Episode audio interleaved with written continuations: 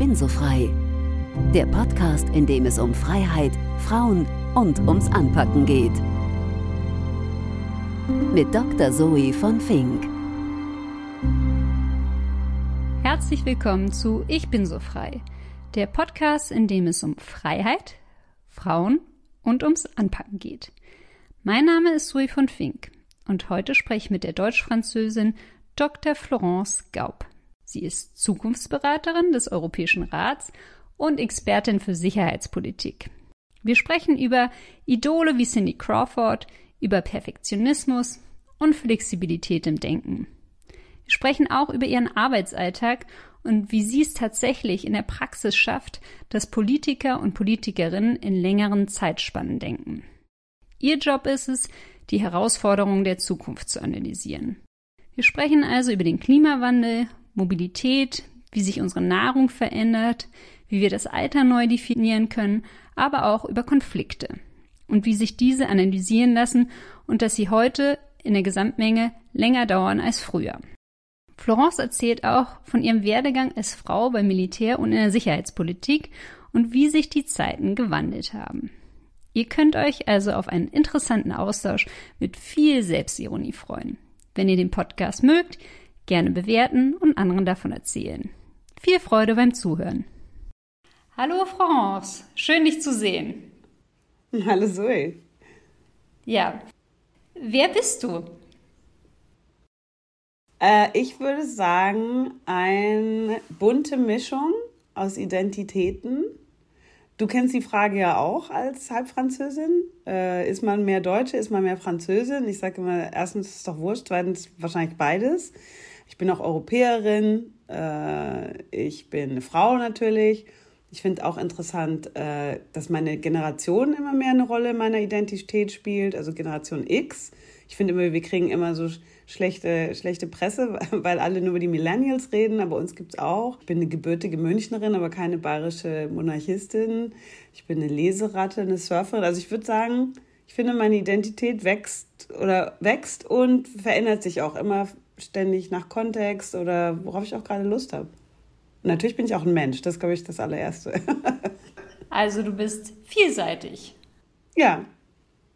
Und was treibt dich an? Ich glaube, was mir äh, immer den Drive gibt, weiterzumachen, ist, das klingt jetzt vielleicht blöd oder plakativ, aber tatsächlich Dinge zum Positiven zu verändern. Und das, das kann was ganz Banales sein, jetzt im Kleinen. Weiß ich nicht, dass du irgendwie dich selber besser organisierst mit irgendwelchen Apps, äh, aber auch im Großen natürlich in meiner Arbeit. Ja? Also klar, ich bin, ich bin Wissenschaftlerin im Dienste der Politik. Da will man natürlich äh, mit seiner Analyse irgendwie dazu beitragen, dass die Politik besser wird. Aber ich würde sagen, das ist auch eigentlich das, was mich so allgemein eintreibt. Und das Schöne daran ist, je älter man wird, desto mehr hat man diese Langzeitvision. Ich glaube, wenn man jünger ist oder als ich jünger war, diese Ungeduld, ne, man muss immer sofort die Veränderung sehen. Das Schöne am Älterwerden, finde ich, ist in der Hinsicht, dass du äh, erstens man kriegt automatisch eine längere Perspektive, finde ich, je älter man wird. Das ist auch ein bisschen so ein Missverständnis, dass man immer sagt, ja, die Jugend gehört der Zukunft. Das ist natürlich faktuell richtig, dass die jüngeren Leute werden in der Zukunft leben und die älteren halt nicht. Aber faktisch ist so, dass du die Zukunft oder die Zeitwahrnehmung sich verbessert, je älter du wirst, einfach weil du so eine persönliche Datenbank hast. Ja? Ich habe jetzt eine fast 45-jährige Datenbank an Erinnerung. Das heißt, ich kann auch Veränderungen, an denen ich mitgewirkt habe, viel besser erkennen. Vor allem so richtig tiefe Veränderungen. Wenn du 30 bist, dann bist du halt ungeduldig und willst sofort Veränderungen sehen und so weiter. Aber je älter man wird, desto mehr merkt man im Moment die richtig großen Veränderungen, die brauchen einfach mehr Zeit. Und das ist dann wahrscheinlich diese berühmte Altersweisheit, dass man einfach auch geduldiger wird ja, in, in wichtigen, fundamentalen Sachen. Ja, das stimmt. Also ich warte immer noch auf das geduldig werden, aber wenn es dir gelungen ist, sehr schön, sehr schön. Und sag mal, so eine erfolgreiche Frau wie du, was macht sie, wenn es mal nicht so gut läuft? das klingt ja so, als wäre mein Erfolg einfach aus der Perfektion geboren. Also ich will ja an der Stelle ähm, einen meiner ersten Chefs zitieren, der mich sehr beeinflusst hat, als ich am NATO Defense College war. Der war ein äh, amerikanischer Marine. Oberst. Und der hat immer so, so Bumpersticker-Slogans rausgehauen. einer von denen war, perfekt ist der Feind von gut genug. Und der hat mir wirklich diesen Perfektionismus einfach ausgetrieben, weil er gesagt hat, es geht nur darum, dass du das Get the Job done, also dass du dein Ziel erreichst, dass du die Mission erfüllst. Das ist natürlich jetzt eine militärische Denke. Aber da habe ich wirklich gelernt, einfach Flexibilität ist super wichtig, dass es nicht darum geht, also Perfektionismus ist gerade, wenn es so hektisch wird, nicht angebracht. Und du musst dann auch, so das Bild, was ich immer habe, ist so ein Heißluftballon. Du musst auch einfach Ballast abwerfen, um einfach ans Ziel zu kommen. Also ich denke, was ich mache, ist, abgesehen von den Minuten, wo man dann einfach genervt ist, ich denke darüber nach, wie, was war, worum geht es jetzt eigentlich nochmal? Sich immer darauf besinnen, was, was will ich eigentlich erreichen, wie komme ich dahin und kann man vielleicht andere Wege entwickeln. Ja? Und das ist halt echt so eine Flexibilität, die muss man lernen und äh, je nachdem ist man natürlich auch so äh, ja, sehr verheiratet mit der eigentlich den ursprünglichen perfektionistischen die Ideen, die man hatte. Aber wie gesagt, perfekt ist der Feind von gut genug. Das heißt, du kannst gut mit 80 Prozent leben? Ja, und zwar anscheinend hat Cindy Crawford mal gesagt, meine Haus- und Hofphilosophin, äh, ich bin 80 Prozent der Zeit 80 Prozent gut. Ne? Und da habe ich gedacht, ja, genau das. Ich muss nicht 100 Prozent der Zeit 100 Prozent gut sein. Ich bin 80 Prozent gut und auch nicht 100 Prozent der Zeit, sondern auch nur 80 Prozent. Also absolut. Sehr schön. Und was bedeutet dir Freiheit? Also als ich ein Teenager war, konnte ich es kaum erwarten, endlich alle Rechte zu haben. Also es war mir total wichtig. Also ich hatte auch einerseits schon als Teenager das Gefühl, ja, jeder sagt, Teenager sein ist irgendwie so eine tolle Zeit und die soll es auch genießen, aber mich hat es vor allem genervt, dass ich nicht alle Rechte hatte. Und das heißt, für mich war Freiheit auch einfach, oder ist Freiheit, selbstbestimmt leben. Also das machen, was ich machen möchte. Und ich meine, Rechte ist natürlich eine Komponente. Man braucht auch einfach eine gewisse finanziellen Rückhalt. Geld ist auch eine Form von Freiheit, aber natürlich nicht die einzige. Aber ich würde es so zusammenfassen, dass es Selbstbestimmtheit ist, dass man im Rahmen des Möglichen selber entscheiden kann, wo man ist, was man ist, wer man sein will und was man macht. Aber ich würde eine Fußnote hinzufügen. Manchmal nervt mich in unseren superliberalen Gesellschaften das Gefühl, dass ähm, dein Leben ist dein Roman. Also du schreibst es komplett allein, weil unsere Gesellschaften geben uns einen sehr freien, selbstbestimmten Kontext, wo das geht. Aber man muss schon ein bisschen Demut haben und erkennen, dass, ich sage jetzt mal, eine Fantasiezahl 50 Prozent deines Lebens kontrollierst du nicht. Also viele deiner Gesundheitsaspekte kontrollierst du nicht und, und Zufall spielt auch eine Rolle und so. Also man hat immer nur so sein kleines Reich, wo man so die Kontrolle hat und dann drumherum ist man aber halt ja wie so ein eine Nussschale auf offener See, da muss man auch erkennen, nicht alles, was mir passiert, kontrolliere ich. Und das ist auch okay so. Das heißt dann einfach Leben. Ja, ja ich muss dir auch ein bisschen widersprechen, weil ich denke schon, dass der Skript Klar hat nicht jeder die, das gleiche Glück und nicht jeder die gleichen Möglichkeiten, aber trotzdem ist ja viel in unserem Kopf, wie wir mit Dingen umgehen, wie wir mit Schicksalsschlägen umgehen yeah. und wie wir halt weitermachen. Und dieses Schicksalsgebene, ja da muss ich ein bisschen gegenhalten. Nee, das, da gebe ich dir auch recht, dass ich denke, oder was ich auch in letzter Zeit immer mehr drüber nachdenke, ist über so, welche Geschichte erzählst du dir über dich selbst. Ja? Also wenn es jetzt mal nicht so gut läuft eben, hast du ja schon die Freiheit zu entscheiden, mache ich da jetzt aus eine, so eine, so eine Helden-Epos draus, ja, wo ich äh, mich alle Widerstände zum Trotz trotzdem gute Laune habe oder was weiß ich. Also das ist eben dieses Viktor Frankl, das kennst du ja bestimmt, äh, die, der, der den Holocaust überlebt hat und äh, der das eben besonders gut beschreibt. Also das sehe ich auch so. Ich denke nur so ganz, man, man kontrolliert halt nicht alles. Und das, das muss man vielleicht auch erkennen, dass es da so eine, so eine gewisse Demut gibt, aber das, das sollte uns nicht davon abhalten, wie du auch gerade gesagt hast, zu erkennen, dass man auch die Freiheit hat zu entscheiden, wie sieht man eine Situation, die nicht so gut läuft für einen. Ja, als, als Meisterin de, des eigenen Narrativs. Ganz genau, ja. Was ist denn deine genaue Funktion jetzt gerade und woran arbeitest du? Also aktuell bin ich ja im Generalsekretariat des Europäischen Rats. Der Titel heißt Foresight Advisor. Streng genommen heißt es Zukunftsberater, Zukunftsvorausschau-Beraterin. Das ist dann auf Deutsch klingt gar nicht mehr so sexy. Aber was ich mache, also ich bin in so einer Forschungseinheit, so einer kleinen, die, ähm, also die, alle meine Kollegen schreiben Analysen, aber ich bin vor allem verantwortlich für die Langzeitperspektive. Ähm, und wie du ja weißt, bei uns ist alles, also das politische Tagesgeschäft ist halt ein Tagesgeschäft. Ja, das heißt nicht das Jahresgeschäft oder das Jahrzehntgeschäft auch aus genau dem Grund. Und äh, deswegen geht natürlich diese längere Perspektive oft verloren. Ähm, ich würde sagen, wenn du so willst, dass ich quasi die, das Langzeit wie einen Waggon hinten an den Zug dranhängen zu versuche. Also das Tagesgeschäft wird immer das Tagesgeschäft sein. Es wird es nie geben, dass der Europäische Rat sich mal trifft und mal nur über 2030 redet. Ähm, aber meine Rolle ist halt dazu beitragen, dass es öfter vorkommt als bisher. Und wie machst du das? Also ich gebe jetzt mal ein konkretes Beispiel. Der Präsident des Europäischen Rats war ja gerade jetzt im Golf. Und äh, dann kriegt er natürlich eine, eine Flut an Papieren, die halt beschreiben, wie es jetzt gerade ist in Katar oder wie es Emiraten oder, oder Saudi-Arabien. Und da wird dann sehr oft, ist es deskriptiv, wird dann beschrieben, was die Situation aktuell ist, was die Regierungen gerade entschieden haben, wie die Beziehungen sind und so.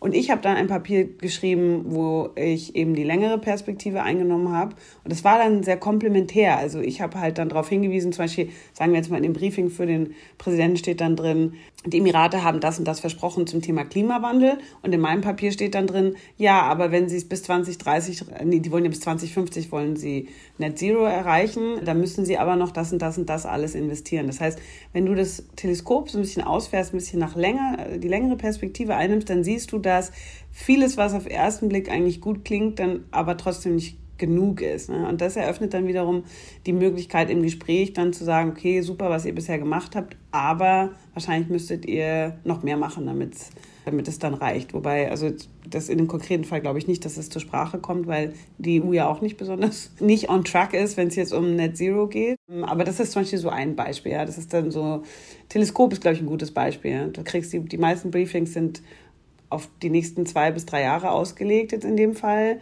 und ich mache dann so zehn Jahre hinten dran.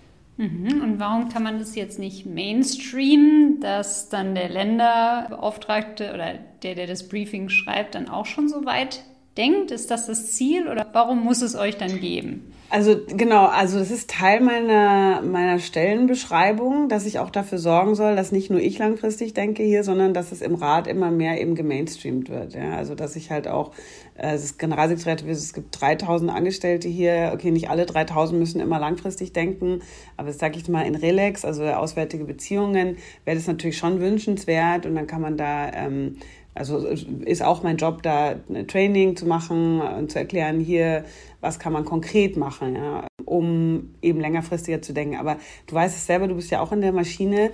Das geht sehr schnell. Der Druck ist extrem groß, sehr viel, sehr schnell zu produzieren. Und ganz oft fehlt einfach auch die Zeit. Also es ist noch nicht mal so, dass das Wissen fehlt oder der Reflex, sondern es fehlt auch, auch oft die Zeit. Mhm. Jetzt hast du ja so einen schönen Überblick auch durch dein Team. Was sind denn aus deiner Sicht so die großen Herausforderungen der Zukunft? Ganz global galaktisch mal gefragt. global galaktisch. Also klar, das äh, wichtigste Thema ist der Klimawandel. Was interessant ist beim Klimawandel ist natürlich, dass wir hier im Gegensatz zu anderen Herausforderungen ein extrem gutes Lagebild haben. Also wir haben einfach so viele Daten und Modelle und wissenschaftliche Erkenntnisse, dass wir eigentlich ziemlich genau wissen, erstens, was passiert unter welchen Umständen und zweitens, was wir machen müssen. Aber wie ich ja gerade schon gesagt habe, es bewegen sich zwar alle in die richtige Richtung, das ist jetzt schon mal die gute Nachricht, weil die Leute oft das Gefühl bekommen, hier passiert gar nichts. Nein, da passiert schon sehr viel, aber es ist halt noch nicht genug. Also momentan sind wir nicht on track für 1,5 Grad Erwärmung über dem präindustriellen Zeitalter. Wir sind eigentlich on track für 3 Grad aktuell, glaube ich, wenn ich mich nicht irre. Aber das heißt, es muss einfach noch mehr passieren. Klimawandel, ganz klar. Aber ich denke auch, wenn du so weiter in die Zukunft schaust, jetzt sage ich mal in 10, 20 Jahren, ja, Du wirst massive Veränderungen sehen, wenn es um Mobilität geht. Ja? Also elektrische Autos sowieso, aber auch selbstfahrende Autos.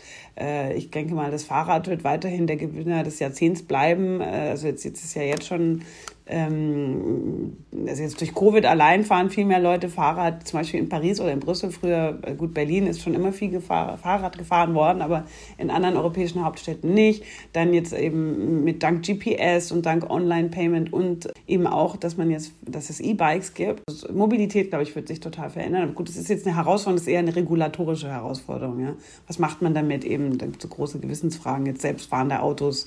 Was macht man, wenn das Auto also ich nicht ein Kind auf der Straße sieht, aber dann würde der Fahrer sterben, dann da muss man eben das vorher so einstellen, wie, wie würde das Auto denn reagieren sollen. Also das sind, das sind so regulatorische Sachen. Klar, Nahrung wird sich total verändern. Ich glaube, Deutschland ist fast führend in Europa mit der Zahl, mit der, der, dem Wachstum der Vegetarier Das hat natürlich auch was mit Klimawandel zu tun, aber es hat auch was zu, damit zu tun, würde ich sagen, grundsätzlich, wie äh, Menschen sich verändern, ihren Bezug zur Natur verändert haben. Also ich denke mal, wenn du und ich alte Omis sind, dann wird schon ganz anders gegessen als heute. Klar, wir reden jetzt auch alle über Nahrungsmittelsicherheit, das äh, hat auch was damit zu tun. Dann, klar, die große Herausforderung, künstliche Intelligenz. Äh, das ist eigentlich auch eine regulatorische Frage. Also was will man KI erlauben und was nicht?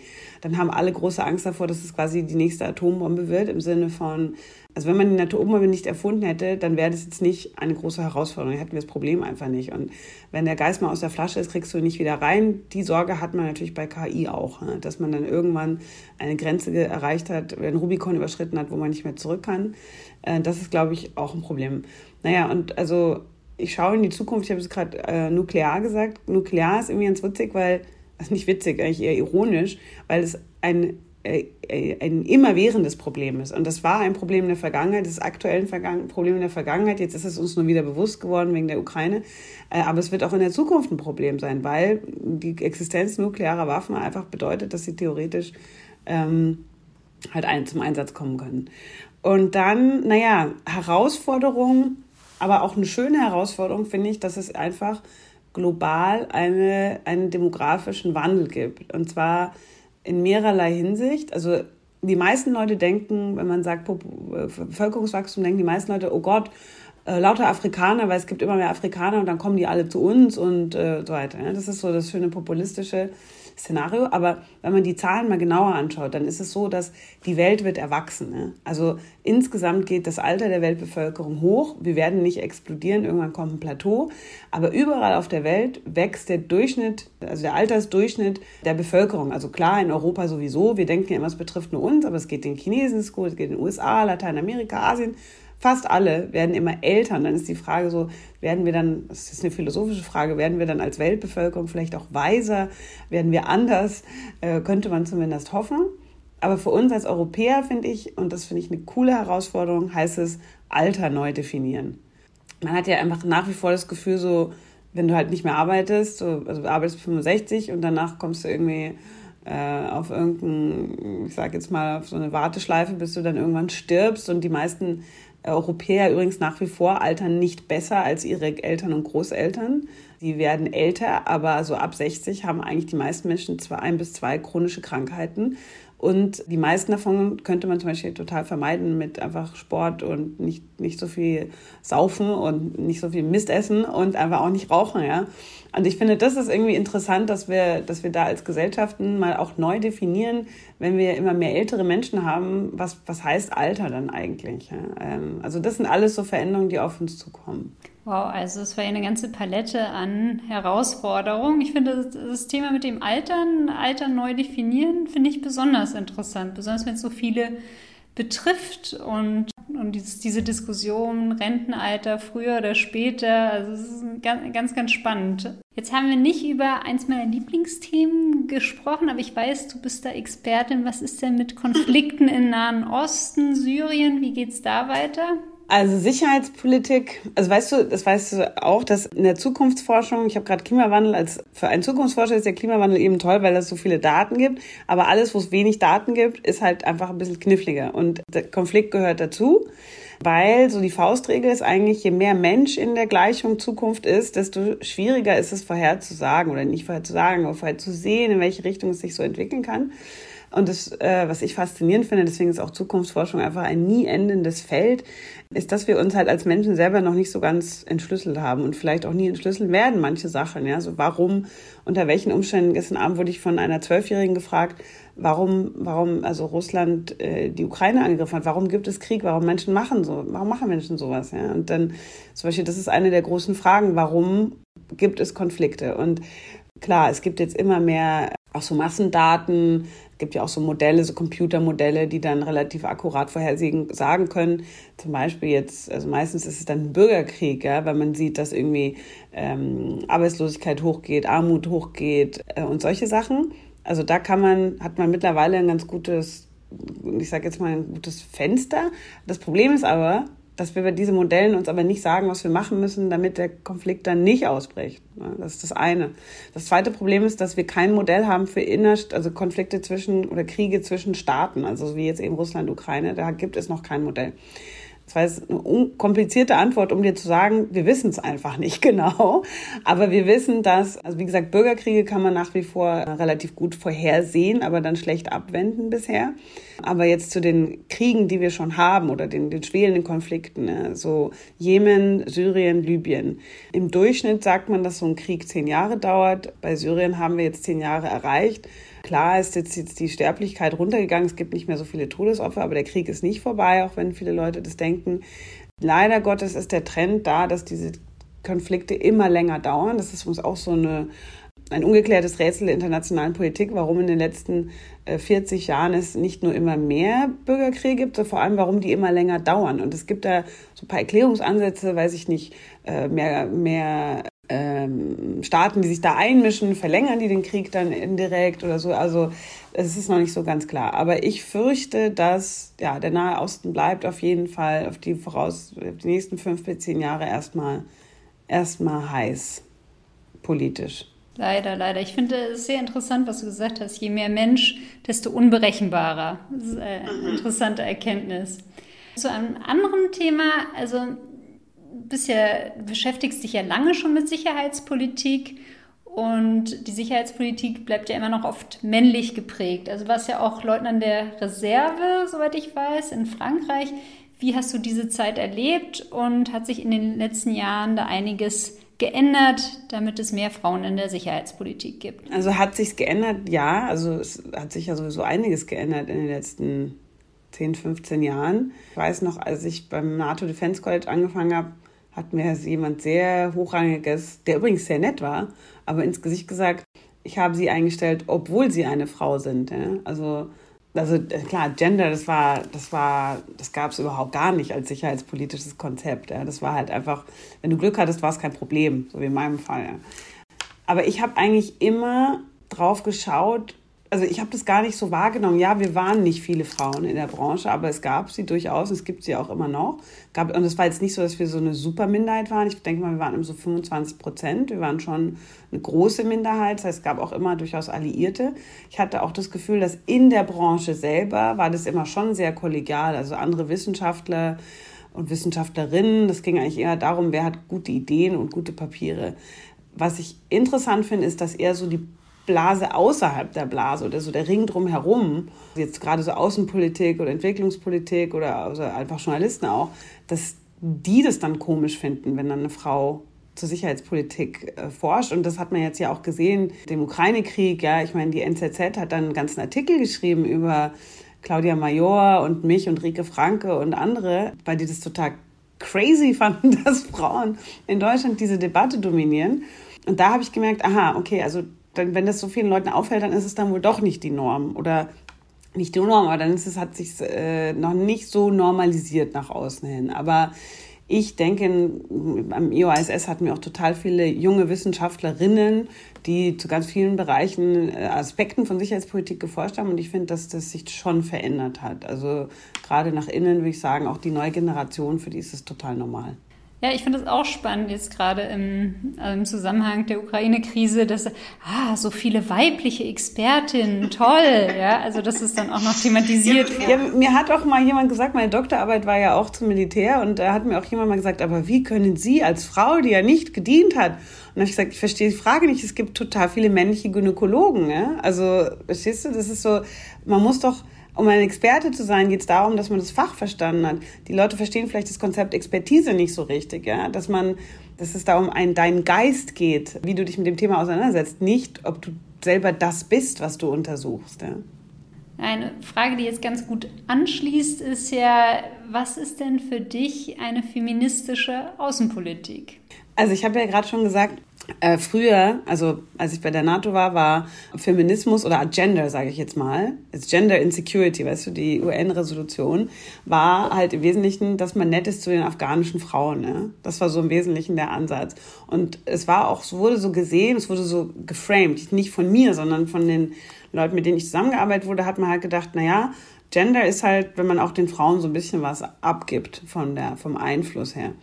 Und, aber die Leute verstehen, glaube ich, nicht, dass feministische Außenpolitik oder auch Feminismus grundsätzlich, es geht nicht um soziale Gerechtigkeit. Ja, das ist vielleicht ein Aspekt, aber es geht darum, dass alles besser ist, wenn mehr Leute mitreden. Ja, und zwar sowohl Männer als auch Frauen, als auch verschiedene Generationen, verschiedene, verschiedene Hintergründe, verschiedene weiß ich nicht, Beruf. Also es muss so, jedes Problem hat eine bessere Lösung, wenn verschiedene Blickwinkel da ins Spiel kommen. Und feministische Außenpolitik macht halt besonders dafür Raum jetzt, dass der Blickwinkel von Frauen ähm, äh, mehr zum Tragen kommt. Aber es ist in, in allen Bereichen, sei es jetzt Konfliktlösung. Ja? Man hat immer das Gefühl, Konflikt, das sind halt immer die Männer und die Frauen haben nicht mitzureden. Nein, äh, im islamischen Staat, die Frauen zum Beispiel haben da eine super große Rolle gespielt als, als Logistikerin und am Ende dann auch eben als selber als, als Attentäterinnen.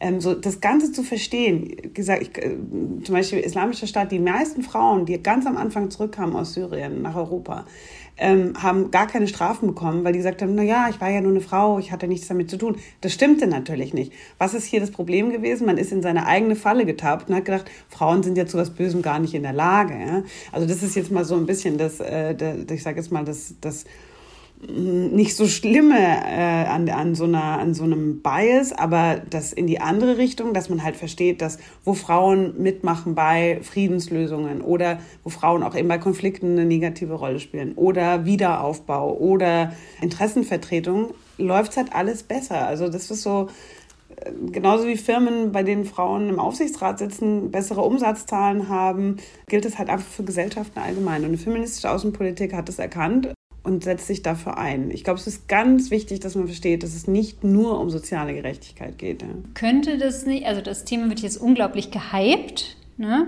Mhm. Könnte das nicht auch, auch eine abschreckende Wirkung haben oder magst du den Spin, den er gerade so in Deutschland bekommt? Also aus Frankreich höre ich da recht wenig, aber im, mhm. in, in, in Deutschland gibt es ja gerade so einen richtigen Hype. Wie siehst du das und gibt es da Unterschiede?